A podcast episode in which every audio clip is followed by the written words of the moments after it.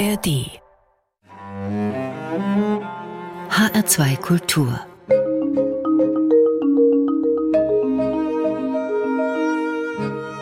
Doppelkopf Am Mikrofon ist Klaus Walter. Heute im Doppelkopf zu Gast Kersti Greta. Von Beruf Popfeministin, so wird es oft bezeichnet. Was das ist, das werden wir klären im Laufe der Sendung. Hallo Kersti erstmal. Hey, hallo. Ich freue mich sehr, hier zu sein. Ja, ich freue mich, dass du da bist. Kersti, Musikerin, Autorin, Veranstalterin. Wer dich kennt und genau hinhört, könnte jetzt einen Buchstaben vermissen. Kersti, Greta heißt jetzt tatsächlich Kersti. Da ist ein mhm. N, ein N verschwunden und ein ja. Y dazugekommen. Wie ist es dazu gekommen? Ich fand den Namen Kerstin schon immer ganz, ganz blöd. Und ich habe dann irgendwann den Mut gehabt, also viel Mut gehört da ja nicht dazu. Aber ich dachte so, ich möchte jetzt meinen Namen auch gerne mal sehen. Also ich dachte, ich kann kein neues Buch schreiben, wenn da Kerstin steht. Das sieht so schrecklich aus. Unter dem Namen will ich mir gar keinen Namen mehr machen. Deshalb nenne ich mich jetzt Kerstin mit Y. Und ich freue mich wirklich jedes Mal, wenn ich den Namen jetzt irgendwo geschrieben sehe. Sieht so schön aus. den fandst du ein bisschen spießig, oder wie den Namen? Genau, genau, Aha. auf jeden Fall, ja. Gut. Also ich, ich also ich habe mich einfach nie damit identifiziert. Mich haben manchmal Leute angesprochen, was du bist Kerstin Greta, dich habe ich mich aber ganz anders vorgestellt. Ich dachte, ja, ja, du dachtest nicht, dass jemand, der Kerstin Greta heißt, blonde, gefärbte Haare und roten Lippenstift trägt. So. Ich, ich, weiß schon, was die Leute dachten. So. Okay, das passt besser jetzt zu Kersti mit genau. Y hinten. Ja. Wer sich mit Popkultur im weiteren Sinn beschäftigt, kennt dich als eine Hälfte der sogenannten Greta-Zwillinge, noch so ein mhm. Name, der kursierte, zusammen mit deiner Schwester Sandra. Ja. Ja. Habt ihr dieses Schwestern-Image eigentlich bewusst gepflegt oder wurde das von außen an euch rangetragen? Also das war mehr die Außenwahrnehmung tatsächlich. Wir haben uns immer eher sehr differenziert wahrgenommen. Das war vielleicht etwas übermütig von uns. Wir hatten zum Beispiel nie dieselbe Haarfarbe und meine Schwester, die hat ja in ihren Zwanzigern dann die Band Parole Trixie gegründet und ich habe Romane geschrieben. Also ich dachte immer, das markiert auch, dass wir unterschiedlich sind, weil bei Zwillingen ist das ganz oft so, dass eine mehr nach außen geht, eine mehr nach innen. Und zu dem Zeitpunkt dachte ich noch Schriftstellerin, das zeigt doch auch, dass man so ein bisschen introvertierter ist. Aber das hat sich jetzt verändert. Also ich bin jetzt genauso extrovertiert wie sie, aber ich habe das Schwestern-Image trotzdem immer gerne gehabt. Ihr macht auch noch viel zusammen, da werden wir nachher noch drüber reden. Genau. Zum Beispiel eine Veranstaltungsreihe in Berlin. Wir kennen uns auch schon seit vielen Jahren und für diejenigen, die dich nicht kennen, die ganz wenigen da draußen in der Welt, du bist Jahrgang 75, 1975, aufgewachsen in einem Dorf im Odenwald, aber nicht auf der hessischen Seite. Wir sind genau. ja hier in Hessen im Hessischen Rundfunk, mhm. sondern im Badischen. Genau, im Badischen Odenwald aufgewachsen, da wo der Wald noch märchenwaldiger ist, so so am Ende der Welt. Ich habe wirklich als Kind gedacht, ich lebe am Ende der Welt, hinter dem Wald, hinter den Bäumen, die unser, es war ganz beschauliches Dorf, hinter den Bäumen, die das Dorf umgrenzen, da ist einfach die Welt zu Ende. So. Und von da ist es ein ziemlich weiter Weg zu einer der wichtigsten Stimmen des Popfeminismus, so wirst du immer wieder bezeichnet in Deutschland. Und auch eine laute Stimme und eine polarisierende Stimme. Manchen Leuten äh, klingt diese Stimme auch zu laut oder auch zu schrill, vor allem männlichen Leuten. Popfeminismus, kompliziertes Wort. Wie würdest du das definieren? Popfeminismus ist eigentlich ein Wort, was so in der historischen Auseinandersetzung entstanden ist. In den 1980er Jahren und auch in den 1990er Jahren war ja der Emma-Feminismus sehr stark. Also, also alle Leute haben halt mit Feminismus so was ganz anderes assoziiert als ich. Die haben halt gedacht, diese üblichen Klischees, Feministinnen interessieren sich nicht für ihr Aussehen und Feministinnen hassen Männer, der ganze Scheiß halt so. Lila Latzhose. Genau. Und das ist natürlich sehr bösartig, ja. Also, dass man fortschrittlichen Menschen, die für Gleichberechtigung kämpfen, so ein Bullshit unterstellt, das ist eigentlich nur Verleumdung.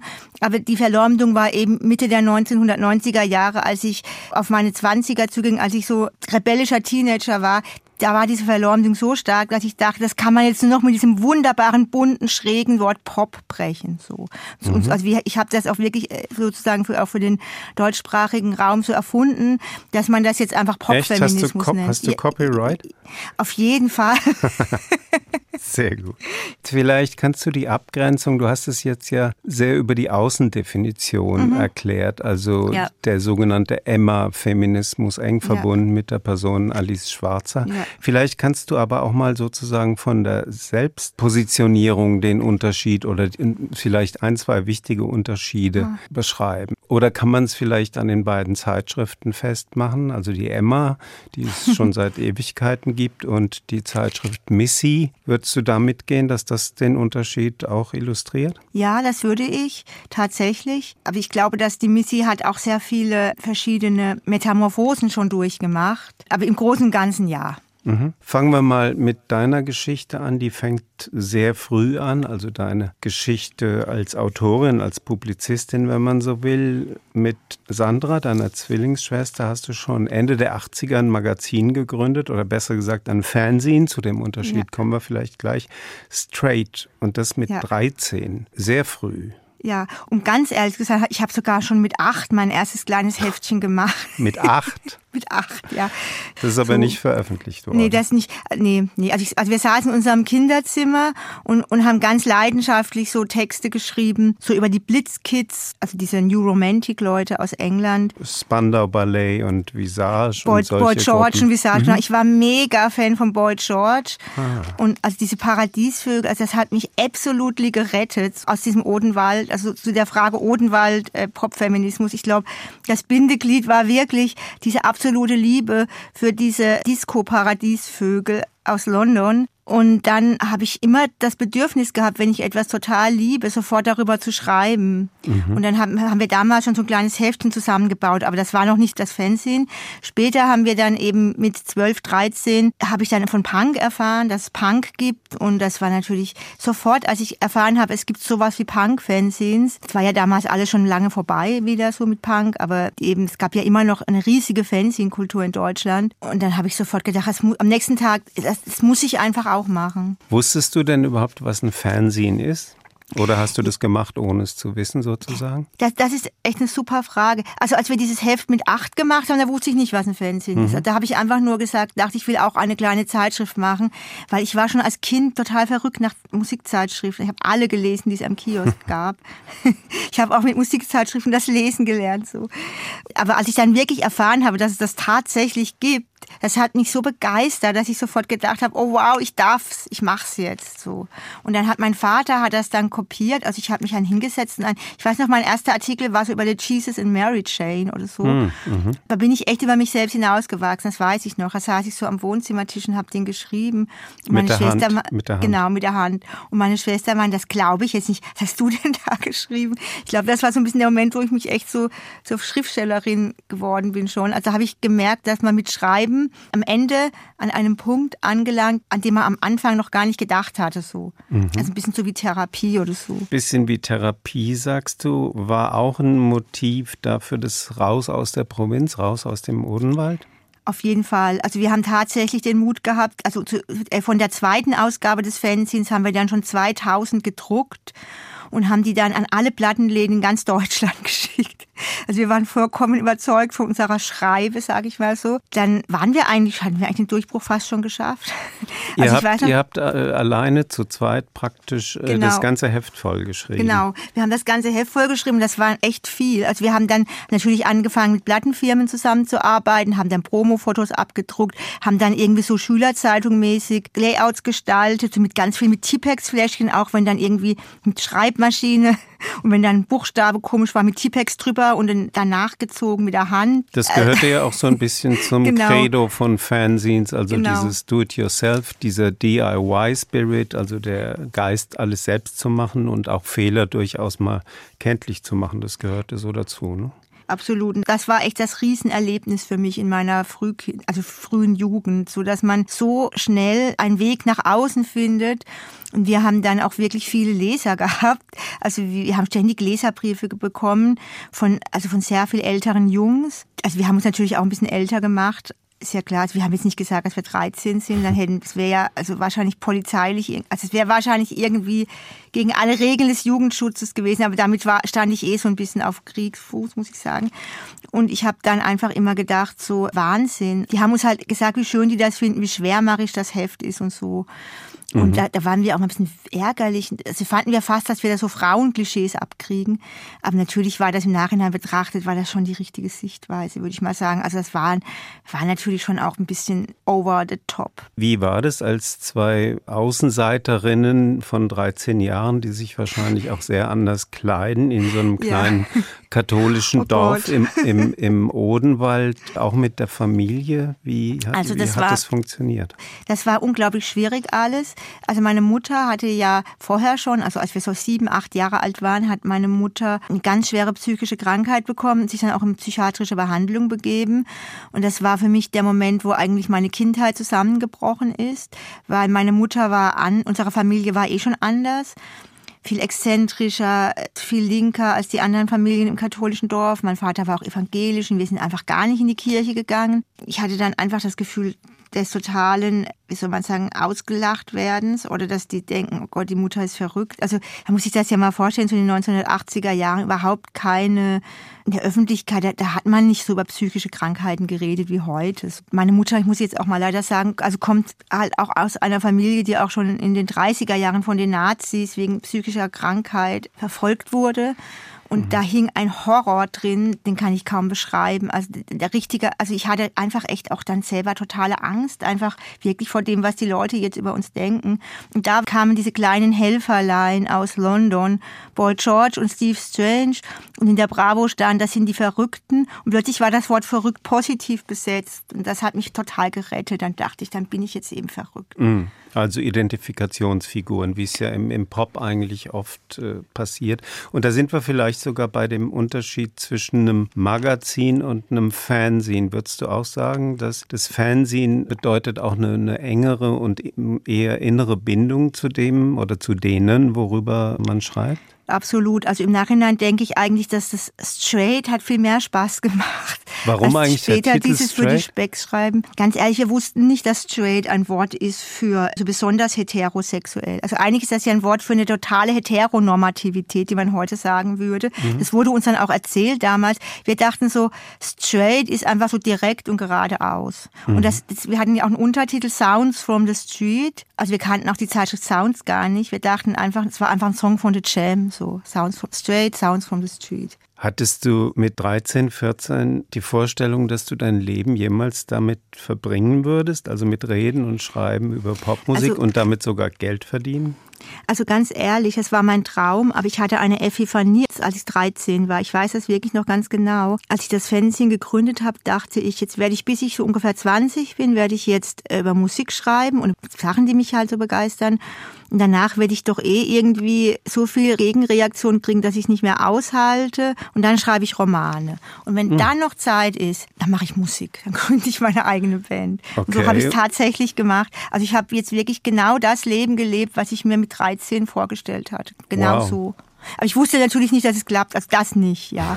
Also ich, ich wusste auch nicht, dass sich das irgendwann so professionalisieren lässt. Also ich, ich, ich hatte ja damals auch gar keine Ausbildung oder so. Also ich, ich wusste jetzt zum Beispiel nicht, dass man einfach, ich habe jetzt eine Gesangsausbildung gemacht und, du hast und, und jetzt, Klavierunterricht. Jetzt, jetzt, jetzt mhm. ja. Also genau. das heißt also, jetzt im Jahr 2023. Genau, 2022, mhm. genau. Und zwar im, wirklich tatsächlich im, im wunderbaren, renommierten Institut im hessischen Teil des Odenwalds, im Lichtenberger Institut. Mhm. Da gibt mhm. es so eine ganz fantastische Gesangsausbildung mit einer ganz tollen Koryphäe, Gisela Romat heißt sie. Die hat schon Lektionen ja, schöne Grüße. Die hat eine ganz einzigartige und neue Gesangstechnik erfunden. Da kommen die Leute aus der ganzen Welt, um sich das beibringen zu lassen. Und Halleluja, ich durfte da sozusagen zurück in meine Heimat fahren, um meinen Zungenschlag zu verbessern. Back to Odenwald. Back das to Odenwald, ich liebe es. Ehrlich, ich liebe den Odenwald jetzt. ja, das wollen wir auch hören, wobei das Stück, was wir jetzt hören, ist vor der Gesangsausbildung äh, entstanden, oder sehe ich das richtig? China, ja. China Loves the Singer von deiner Band Doctorella. Ja, aber es ist trotzdem verdammt gut gesungen. Wenn du das sagst. China Loves the Singer. Bei China denke ich an die Ramones. Ich denke, habt ihr auch dran gedacht, oder? Genau, genau. Auf jeden China Fall. China ist ein Punk Rocker. Genau. Es war der Versuch, dass China ist ein Punkrocker, sozusagen dieses leidenschaftliche Fangirl auf etwas Neues zu beziehen. Also eigentlich ein Song über Groupies. Das Lied war auch von Duff beeinflusst. Also ich wollte jetzt da auch mal so ein ganz provokatives Lied schreiben und auch meine Grenzen nach außen verschieben. Und ja, China ist ein Groupie. Ich würde vorschlagen, wir hören es erstmal und reden dann auch über Groupies. Ich will nur yeah. mal als kleiner, wie sagt man, Triggerwarnung ist vielleicht falsch, aber ich sag, es kommt die Zeile vor, sie will im Bett, was sie schon auf Platte hat. Dr. Rella mit Kersti Greta, Sheena Loves the Singer aus dem Album Drogen und Psychologen.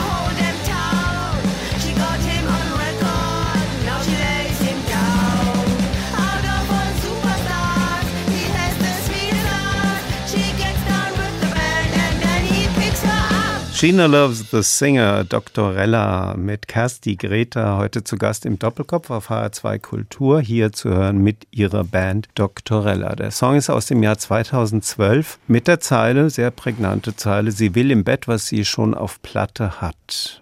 Wie verhält sich diese China aus dem Song zu Kersti? Werde jetzt ganz ehrlich sein und sagen, dass ich natürlich auch schon mal im Bett wollte, was ich auf Platte hatte und dass ich auch eine Erfahrung damit habe, mit Musikern ins Bett zu gehen oder sie mit mir. Aber das würde ich noch lange nicht als Groupie bezeichnen. Warum weil ich finde, weil man dadurch den männlichen Musikern eine unglaubliche gottähnliche Befähigung zuspricht oder so. Macht. Macht, genau. Ich rede jetzt mal nur über mich, ja. Also wenn ich jetzt mal nur von meiner eigenen Sozialisation ausgehe, so hatte ich immer das Gefühl, echt auf Augenhöhe zu sein mit den Musikern. Also schau mal, ich habe so früh mein eigenes Fanzine gemacht ich hatte ja auch Fans. Ich habe Definitionsmacht gehabt, definitiv. Ich ging dahin, ich habe mit ihnen geredet, ich habe über sie geschrieben, ich habe mir Überschriften ausgedacht für die Texte und so weiter. Und wenn ich dann mich verliebt habe oder, oder jemand sich in mich verliebt hat, dann bin ich halt auch mit ihm ins Bett gegangen. Und ich konnte auch einfach mit den Jungs in meinem Dorf nichts anfangen. Was hätte ich machen sollen? Ich hatte keine andere Wahl. Wobei das mit dem Groupie, ich denke, wenn wir Aber jetzt über Groupies reden, dann haben wir die Bilder von Stadionrock vor Augen und vor allem das Bild von Rammstein, äh, da reden wir vielleicht noch drüber. Aber ja. die Zeit damals und die Konzerte damals, wo du gewesen bist und vielleicht auch Kontakte geknüpft hast, das war ja viel, viel niedrig, niedriger schwellig, sagt man, glaube ich. Niedrigschwelliger, ja, auf jeden Fall, genau. Sagt man niedriger schwellig oder niedrigschwelliger? Ich glaube niedrigschwelliger. ist doch so, ne? Also das, ja, das ist jetzt Fall. nicht also, irgendwie. Also, also, auf jeden Fall. Also wenn ich mir anschaue, wie das heutzutage, also diese Stadionkultur ist schrecklich. Ich hasse es. Ich hasse diese Stadionfestivals. Ich, ich würde da niemals hingehen. Ich gehe immer noch nur auf kleine Clubkonzerte. Wenn ich da so sehe, so Bilder, wie da so 50.000 Leute drei Männern auf der Bühne zujubeln, die Musik machen, kriege ich das Kotzen echt. Weil das auch immer noch so männlich dominiert ist, das Genre. Also das finde ich so schlimm, wenn es genauso viele Frauen wie Männer gäbe, die da ganz oben auf der Bühne stehen, denen die Leute zujubeln, dann wäre es irgendwie okay. Aber dadurch, dass das ja der Beruf des Rockstars oder des Rappers ist heutzutage, das sind ja die modernen Priester. Also da hat es ja noch gar keine Emanzipation gegeben. Also in der Branche natürlich in echt schon. Also es gibt wahnsinnig viele geile Musikerinnen, aber die werden ja nicht auf diese Festivals gebucht. Und dadurch ist das wie so Kirche im, im letzten Jahrhundert. Also mhm. ganz übel, mhm. übel. Und deshalb kann ich mir vorstellen, dass dann eben auch alle Austauschmechanismen gestört sind. So. Also es gibt ja diese tolle Initiative Deutschrap Me Too, den haben wir auch einen Preis verliehen letztes Jahr, wo so Mädchen konnten ihre Erlebnisse mit Musikern schildern. Und das war so übergriffig und boshaft. Vergewaltigungen fanden statt. Da finden so schlimme Dinge statt heutzutage. Da kann ich echt nur sagen, da musste eigentlich jeder Einzelne dagegen aufstehen und wenn er oder sie so etwas beobachtet, auch sagen, da mache ich jetzt nicht mehr mit. So. Hm. Der Kipppunkt in der Geschichte war ja im vergangenen Sommer der Skandal um Rammstein und den Sänger Till Lindemann, der Sänger von Rammstein. Ihm wurde ja vorgeworfen, er hätte ein ganzes System quasi installiert. Innerhalb mhm. dieses Systems Stadionrock, also so, dass ihm größtenteils junge Frauen zugeführt wurden. Zum Teil wurden die auch unter Alkohol gesetzt oder unter andere Drogen. Mit denen hatte er dann Sex. Das waren so die Vorwürfe, die im Raum stehen. Wobei immer noch ganz klar ist, war das so, war das nicht so. Also die Ermittlungen wurden zunächst mal eingestellt. Teilweise waren es sehr junge Frauen, das muss man dazu sagen. Vor allem, wenn man weiß, dass Till Lindemann über 60 ist. Also er hat gesagt, der Sex war einvernehmlich. Wie hast du diese Debatte im Sommer erlebt? Also ich habe das gleich lustigerweise in der Sekunde schon mitbekommen, wo Shelby Lynn ihre ersten Posts auf Twitter gemacht hat. Da habe ich das schon gelesen und auch diese Shelby Fotos. Shelby Lynn, müssen wir kurz sagen, war diejenige, die den Skandal quasi ins Rollen gebracht hat. Genau. Ja, also ich bin ja auch politische Aktivistin und ich habe da ja so ganz feine Antennen ich habe ihr sofort geglaubt natürlich. Also die ganze Art, wie die das gebracht hat und diese, diese eindrucksvollen Bilder von den Blutergüssen. Ich habe ja auch sehr viel gegen sexualisierte Gewalt gekämpft und hey, das fühle ich einfach, dass nicht irgendwie 30 Frauen aufstehen und sagen, der hat das und das mit mir gemacht. Also ich fand auch diese, dieser Artikel in der Süddeutschen Zeitung fand ich sehr gut recherchiert. Der wurde ja auch nicht zurückgenommen. Ne? Also diese Behauptungen, die da im Raum stehen, die wurden jetzt nicht alle von Gerichten verboten. So, der Till Lindemann hat natürlich die besten Gerichte, die besten Richter irgendwie aufgestellt, alle Tricks der Welt angewendet, ne? aber wir, die wir mit dem Herzen auf Musik schauen und die wir gegen sexualisierte Gewalt kämpfen, wir glauben natürlich immer noch den Frauen, ist doch klar. ist doch klar, ey, ich glaube doch dem nicht. Es war ich glaube, in dem 30, Fall Fra 30 Frauen und dieser Süddeutsche Zeitung Artikel, da waren so krasse Geschichten. Ich habe geheult, als ich das gelesen habe, so mhm. wie die da so total äh, betrogt irgendwie. Also ich, ich möchte es jetzt gar nicht wiederholen, weil das so schlimme Bilder dann evoziert.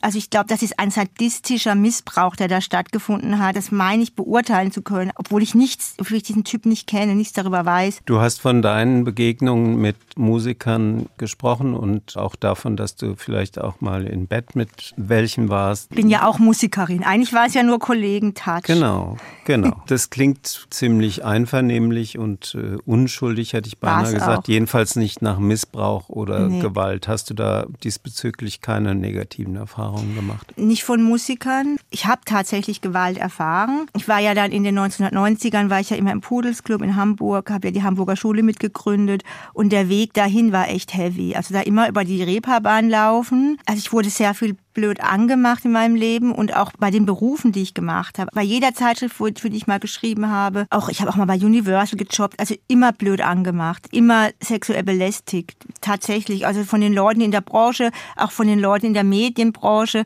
Was ich hatte dann ja den, diesen Job bei der Specs. Ich, ich war dann ja auch, bin ja als Autorin immer berühmter geworden. Ich hatte dann auch viele Fans und wenn ich dann wieder freigeschrieben habe danach für irgendwelche Zeitungen oder Zeitschriften, dann wollten mir die Redakteure immer zeigen, dass sie hier die Dons sind, dass sie hier die Macht haben.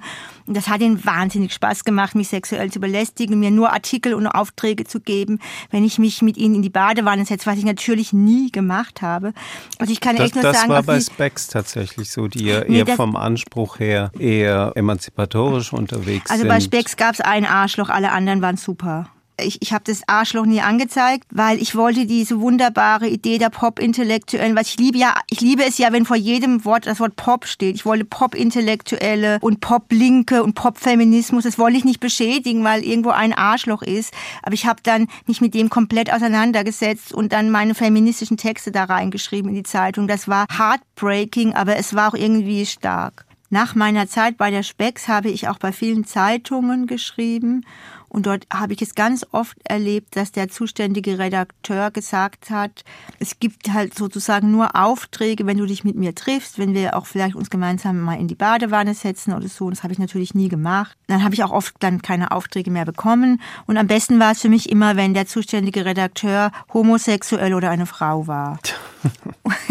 und bei der Intro ist es zum Glück auch nie passiert. Das war dann ja danach, nach der Specks, meine Hauszeitschrift. Und das war wirklich so drastisch ja, und so, so, di so, direkt äh, ey, und auch bei MTV, mit mir in die Wanne. Ey, ey, am, am, schlimmsten war MTV, echt. MTV war die Hölle. Der, der, der Typ, der da, also, ja, der also typ, der guckt, MTV Deutschland. M MTV Deutschland, ey. Den könnte ich jetzt im großen Stil raushauen, das mache ich jetzt nicht. Wo wir gerade beim Arschloch sind, könnten wir zur Schlampe kommen in dem ja. Zusammenhang. bei euch, das weibliche Äquivalent. Du hast ja eben gerade selbst gesagt, dass bei dir eigentlich Musik, Schreiben und auch Aktivismus zusammenfallen. In den 2010ern hast du zusammen mit Sandra, ne, mit deiner Schwester, ja, genau. die sogenannten Slutwalks ja. mitinitiiert. Was war genau. das? Genau. Also das war eine Demonstrationsform, die aus Kanada kam, aus Toronto. Da ging es zum ersten Mal wirklich darum, in der Öffentlichkeit ganz deutlich zu sagen, wir hassen diese Täter-Opfer-Umkehr. Kein Kleidungsstück rechtfertigt sexualisierte Gewalt. Mein kurzer Rock hat nichts zu tun mit dir. Und da gingen Frauen wirklich auch sehr leicht begleitet auf die Straße, um zu sagen, schau schau doch einfach weg, wenn es dir nicht passt. Also das war ein ganz klarer Schlag gegen diese sogenannte Rape Culture, weil die wurde immer schlimmer in den, letzten, in den letzten Jahrzehnten. Diese Demonstrationen haben wahnsinnig viel bewirkt. Weißt du, es ging vor allem darum, dass die Leute Fotos hatten. Also die, die, die gesamten frühen Zehnerjahre, also bis zum Jahr 16, 17, bis dann auch MeToo kam, haben die Zeitschriften ihre Feminismusartikel allermeistens mit Fotos von diesen Slutwalks aufgemacht. Ich bin mega stolz auf mich, dass ich diese Demo durchgezogen gezogen habe, weil das hätte es wahrscheinlich in Deutschland sonst gar nicht gegeben. Die Leute in der Demogruppe, die hätten das noch einen Tag vorher wieder abgesagt. So verklemmt, wie die drauf waren und so übertrieben links. Und wir haben das eben durchgezogen und ich glaube, dass ich echt einen großen Beitrag dazu geleistet habe, dass diese Gesellschaft sicherer geworden ist für Frauen, obwohl die Demonstration so unsicher aussah. Äh, was meinst du mit, die Demonstration sah unsicher? Es wurde dann ja immer gesagt, ihr habt kein richtiges Sicherheitskonzept, ihr seid ja wahnsinnig, ihr, ihr, ihr führt ja die Frauen vor. Also, also die haben das ja alle freiwillig gemacht die tollen Slutwalkerinnen. Aber, aber es gab wahnsinnig viel Kritik von allen Seiten natürlich, dass man doch dieses Thema nicht in dieser Form behandeln sollte. Also es wirkte halt einfach sehr verletzbar so. Aber manchmal braucht man eben auch, manchmal müssen Frauen sich eben auch ihrer Verletzbarkeit bewusst machen und die zeigen, um etwas zu verändern. So. Weißt du, man kann halt dann doch nicht so gut im Rollkragenpullover gegen sexualisierte Gewalt demonstrieren. War eben so diese Bilder von den halbnackten Leuten, fast so ein bisschen Love Parade-mäßig, ging eben um die ganze Welt und das gab es in jeder, jedem Land dieser Welt gab es einen Slutwalk und auch das Wort Slutwalk war ja sehr umstritten. Slut, auch zu um Recht, es nochmal zu, zu sagen, heißt Schlampe eigentlich. Genau. Also es war es, auch die Technik der um umkehren, sozusagen genau, das Schimpfwort genau. sich positiv anzueignen. Genau, aber im Amerikanischen hat Slut natürlich auch nochmal eine ganz andere Bedeutung, weil das auch etwas ist, womit vor allem schwarze Frauen bezeichnet werden. Und das habe ich dann auch immer sehr bedauert. Das tat mir auch sehr leid, dass wir als weiße Frauen uns dann sozusagen nochmal dem Schimpfwort bemächtigt haben, was aber schwarze Frauen noch viel stärker trifft. Wir haben das dann auch umbenannt. Wir haben es dann auch gesagt, komm, wir nennen es jetzt Schlampenmarsch oder mit Untertitel. Aber das, das war dann einfach nicht mehr so einfach, wenn sich so ein Markennamen erstmal festgesetzt hat. Und dann dachten wir so, machen wir das mal zwei Jahre und dann stoppen wir das wieder und dann haben wir die Bilder und dann können wir das Ding ja anders nennen. So. Jetzt gibt es aber schon lange keine Slutwalks mehr, wenn ich Deshalb, das ja. richtig, richtig sehe. Ist, glaube ich, nicht mehr nötig. Du glaubst, es ist nicht mehr nötig, ja, echt? Ja, also, Aber dann also, gehen 60.000 zu Rammstein? Ja, also so, es ist nicht mehr nötig, gegen sexualisierte Gewalt leicht begleitet zu demonstrieren und das Ding Slutwalk zu nennen. Aber es ist immer, immer noch wahnsinnig nötig, Demonstrationen zu machen. Und es gibt ja auch immer noch die Demonstrationen. Es gab ja auch bei Rammstein, jetzt bei Till Lindemann, bei den Solokonzerten, da sind wahnsinnig toll aufgestellte Leute, die da irgendwie vor den Konzerten demonstriert haben. Die brauchen jetzt nicht mehr Minirock zu demonstrieren. Mhm. Ungefähr zur selben Zeit, wie die Slutwalks veranstaltet wurden, von euch auch mit, ist ein anderer Begriff aufgetaucht, zu dem ich dich gern befragen würde, der auch Konjunktur hat, immer noch sexpositiv. Wie würdest du das definieren und würdest du dir den Begriff aneignen? Also auf jeden Fall würde ich mir den Begriff aneignen. Ich glaube, das ist auch ein, ein Wort, was sehr eng mit Popfeminismus verbunden ist. Es geht eigentlich darum, dass Sexualität in jeder Spielart gut ist, aber eben nur, wenn es einvernehmlicher Sex ist. Und es geht jetzt nicht darum, Sex an sich zu verdammen. Also ich finde es auch ein bisschen banal, ehrlich gesagt. Aber innerhalb von so einem internationalen Kampf für Gleichberechtigung ist es ein wichtiges Wort so. Mhm. Würdest du auch sagen, dass da entlang dieses Begriffs Sex positiv sozusagen die Grenze verläuft zwischen einem älteren Feminismus und einem neueren, in Klammern Pop-Feminismus? Ganz ehrlich, das würde ich nicht sagen. Okay. Also ich glaube, niemand hat so sehr für die Positivität von Sex gekämpft wie die Frauen in der zweiten Welle des Feminismus. Ey, die haben so viel durchgesetzt. Die haben die äh, für Abtreibung gekämpft und die hatten halt mehr so diesen medizinischen Ansatz in allen Themen. Ich weiß, verstehe aber trotzdem, dass du da den Unterschied machst, weil das halt ich auch einfach so ein... Ich habe nur gefragt. Ich habe nicht den Unterschied gemacht. Also, ich, also ganz ehrlich, ich glaube, Feministinnen waren immer schon die Heldinnen, die gegen Doppelmoral und gegen, gegen die Standards gekämpft haben, dass Männer sich mehr rausnehmen dürfen als Frauen. Das haben die immer schon gemacht. Eigentlich war Feminismus für mich immer schon eine sexpositive Bewegung, wenn ich ehrlich bin. Sehr schön. Das wäre fast ein Schlusswort, aber wir machen jetzt Musik, die nächste Musik und ich würde wieder vorschlagen, wir hören zuerst den Song, den du mitgebracht hast und reden mm, dann toll. drüber. Was hören wir? Ja, wir hören Blumenfeld, eine eigene Geschichte.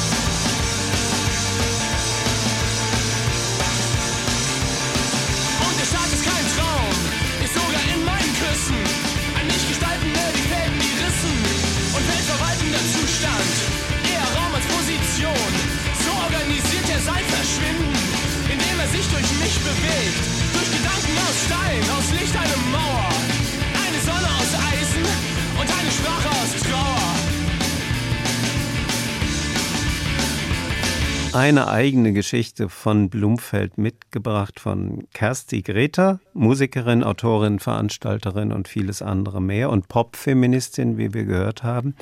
Blumfeld hast du mitgebracht, Kersti, aus Hamburg. Warum dieser Song? Weil das ein Song ist, der total mein Lebensgefühl auf den Punkt bringt, dass ich so hatte, als ich so um die 20 war. Ich habe ja Jochen Distelmeier und Bernadette Hengst und Frank Spielker, also die Leute, die die Hamburger Schule, den Kern ausgemacht haben, die habe ich ja auch schon sehr früh kennengelernt. Jochen kam damals zu mir her und hat gesagt, hey, ich habe dein Fanzine gelesen, ich glaube, wir sind seelenverwandt. Hm. Komm mal mit, ich stell dir mal meine Leute vor und schreib doch mal bei uns alles so. Und ich habe dann im ersten Artikel war fast weltweit geschrieben. Wir waren da wirklich in Bad Salzuflen. Es war noch bevor es Blumfeld gab. An der Stelle muss ich vielleicht ein bisschen dich unterbrechen. Vielleicht so zur Erläuterung, weil Blumfeld ist jetzt nicht unbedingt die Musik, die hier auf HR2 mhm. Kultur jeden Tag läuft. Also die Hamburger Schule, die sogenannte, ist da in den 90ern vor allem entstanden mit eben den Bands Blumfeld, die Sterne, die Brauthaut ins Auge und äh, kurioserweise kamen die Musikerinnen und Musiker, die Beteiligten da zu großen Teilen aus Ostwestfalen. Und in Ostwestfalen gab es eben dieses Label, diese Plattenfirma fast weltweit, von der hast du gerade gesprochen. Jochen Dieselmeier, Blumfeld, Sänger und Texter, Frank Spielker von den Sternen und Bernadette Hengst, heute solo unterwegs als Bernadette Lahengst. Sie war Mitgründerin der Band Die Brauthaut ins Auge und da war eben diese Bewegung von Ostwestfalen nach Hamburg. Genau. Und genau, und du hast den Weg zurückgemacht, um darüber zu schreiben, nach Bad Salzuflen. Genau, so war es. Ich hatte ja so diese Geschichte, ja, wo man so denkt, okay, mit 16 gehe ich nach London, werde Au-pair-Mädchen, mache da irgendwas in der Szene oder so. Und dann, aber dadurch, dass ich die dann kennengelernt habe, bin ich dann in Deutschland geblieben. Ich dachte, es ist ja viel sinnvoller, hier irgendwas zu machen. Der Diskursrock war mir sehr wichtig das war auch so gedacht, dass äh, Schreiben über Musik genauso viel bedeutet, genauso Werkcharakter hat wie die Musik selbst. Und so haben wir das beschlossen. Das war ein ganz, ganz toller Zusammenhalt in der Szene. Also das muss man sich so vorstellen, das waren so 200, 300 Leute, die jede Nacht in Hamburg in die üblichen Kneipen gegangen sind, in St. Pauli und geredet haben und sich alle gegenseitig total in ihren künstlerischen Aktivitäten unterstützt haben.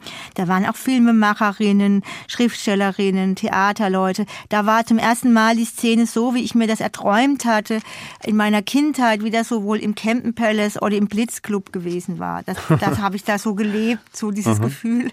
Hast und auch wenn die Leute nicht so berühmt mhm. geworden sind wie Boyd George und Steve Strange, aber vom Feeling her, ich glaube, dass heutzutage ganz viele Leute, die da mit, die nur mit dem Internet aufgewachsen sind, die wissen gar nicht, was sie verpasst haben, muss ich echt mal so blöd sagen. Die immer sagen, ich bin Native, wow, ich, ich bin im Internet aufgewacht. Ich denke so, hey, herzlichen Glückwunsch, hast ja die Hamburger Schule gar nicht miterlebt. Du weißt ja gar nicht, was du verpasst hast. Es gibt echt nichts Schöneres, als Teil von so einer Szene zu sein, wo jeder das Werk und die Äußerung, die Kunstäußerung jedes anderen bespricht und so ernst nimmt und so solidarisch und so ohne Neid und so. Klar gab es da auch Neid, aber der, der Neid war schon ziemlich außer Kraft gesetzt, ein bisschen wie in so einem Zwillingsverhältnis. Und das habe ich total genossen. Das, das habe ich auch immer noch im inneren Gefühl, wenn ich heutzutage irgendwas schreibe oder so, weil mir ja auch Werk so wichtig ist. Also ich bin ja jetzt auch nicht nur Aktivistin, sondern ich sehe mich tatsächlich vor allem auch als Schriftstellerin und Musikerin und ich arbeite total lang an einem einzelnen Werk, also an einem Roman oder an einer Platte und bin ja auch sehr perfektionistisch. Und deshalb finde ich es total schön, einen Austausch zu haben, wo dann auch die ganzen vielen einzelnen Details bemerkt werden. Du hast jetzt schwer geschwärmt von Hamburg. Das war das ja. Hamburg der 90er vor allem, bist aber dann doch nach Berlin gegangen. Warum? Ja. Weißt du, wenn man da so lang wohnt oder so, dann hat man ja auch irgendwann gebrochenes Herz und dann gehen auch Verbindungen auseinander und so und dann muss man irgendwann auch mal wieder weggehen. So war das dann. Also eigentlich bin ich aus Verliebtheit nach Hamburg gezogen, auch aus Verliebtheit wieder weggezogen nach Berlin. Aber irgendwann sind dann ja alle nach Berlin gezogen. Also ja, hat sich nicht so viel geändert dann. In Berlin war eben damals dann gerade die Popliteratur angesagt. Und ich dachte, ich muss jetzt mal dem Stuckrad Bach ein bisschen Konkurrenz machen. hat ja auch geklappt. Also ich bin echt auch stolz darauf, dass mein Debütroman äh, äh, Zuckerbabys, dass er auch so ein bisschen in die Geschichte der Popliteratur eingegangen ist und der hat echt wahnsinnig eingeschlagen, der war richtig erfolgreich und ich habe mich damals ja so über das Thema Magersucht ausgekotzt und Schönheitsideale. Das kann man sich in der heutigen Welt schon gar nicht mehr vorstellen, was für ein scheiß fucking Tabuthema das noch im Jahr 2004 war. Find, also, findest da, du, dass es heute nicht mehr so Ja, viel besser geworden, ja? echt. Also ich, ja, also ich, gestern auf Twitter hat jemand gefragt, gibt es eigentlich irgendwelche positiven Entwicklungen in dieser Welt noch? Da wollte ich schreiben, ja, also Schönheitsideale werden viel mehr in Frage gestellt als früher. Dieses weiße, schlanke Ideal des unauffälligen Mädchens, also dieses Ideal der 90er und auch Nullerjahre, dieser Drogenschick, dieses total dünne, also ehrlich, das sieht man heutzutage so nicht mehr. Mhm.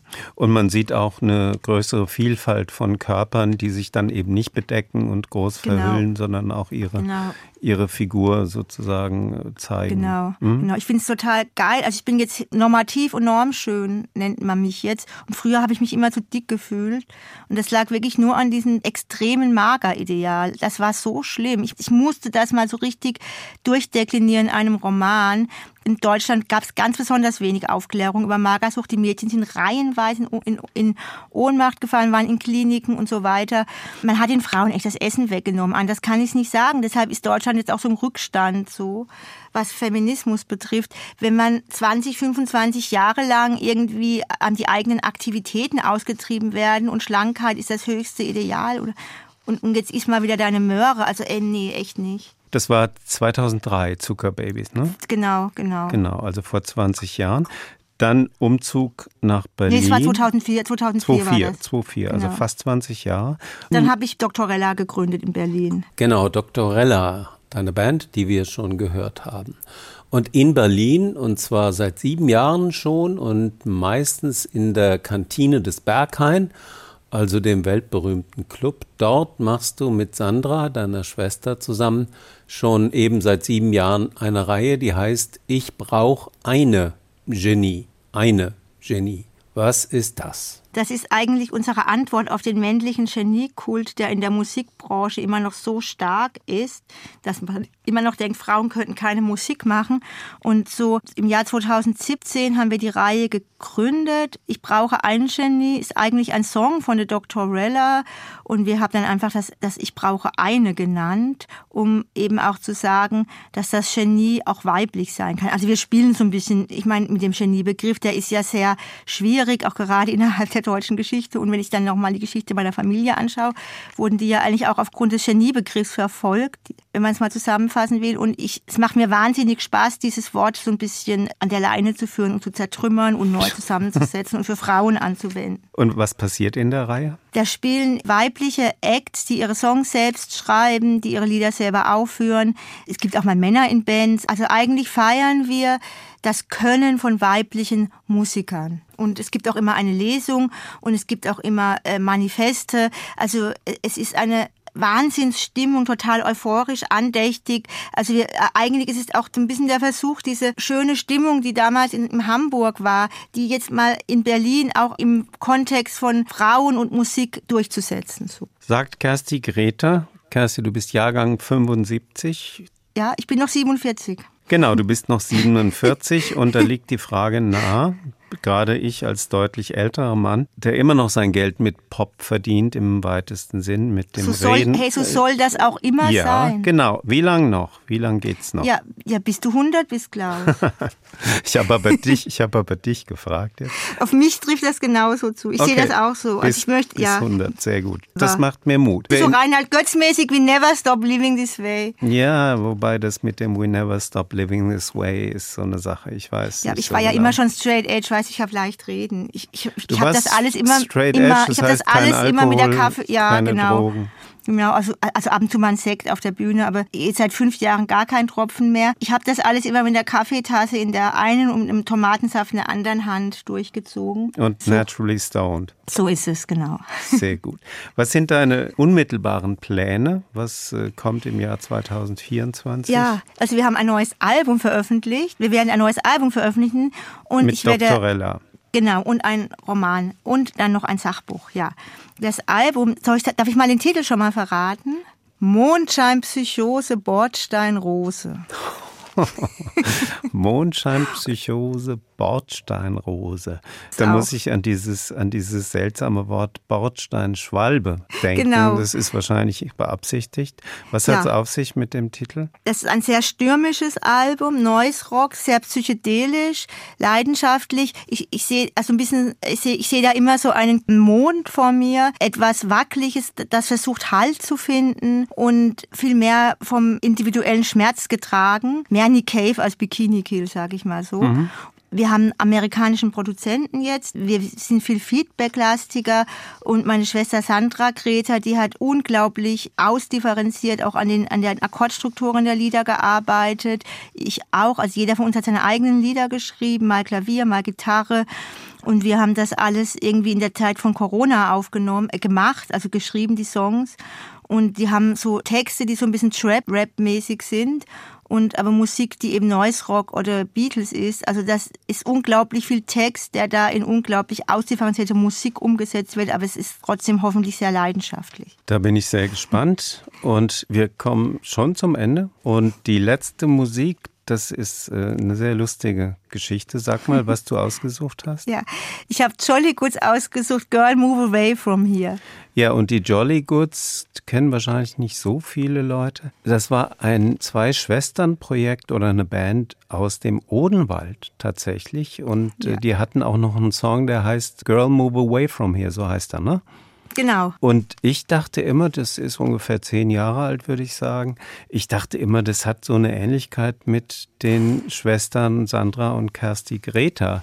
Also dieses äh, zwei Schwestern machen einen Song, wir müssen hier raus aus dieser Kleinstadt und das ist auch noch im Odenwald. Aber die Jolly Goods Schwestern, die kommen aus dem hessischen Odenwald, genau. hast du gesagt. Ne? genau. Während ihr ja aus dem badischen Odenwald kommt, wie wir gehört haben. So, Kersti, vielen Dank, dass du da warst. Viel Erfolg für 2024 und hier Dankeschön. Ist, hier sind die Jolly Goods Girl Move Away from Here. Damit viel Spaß wünscht Klaus Walter. Girl,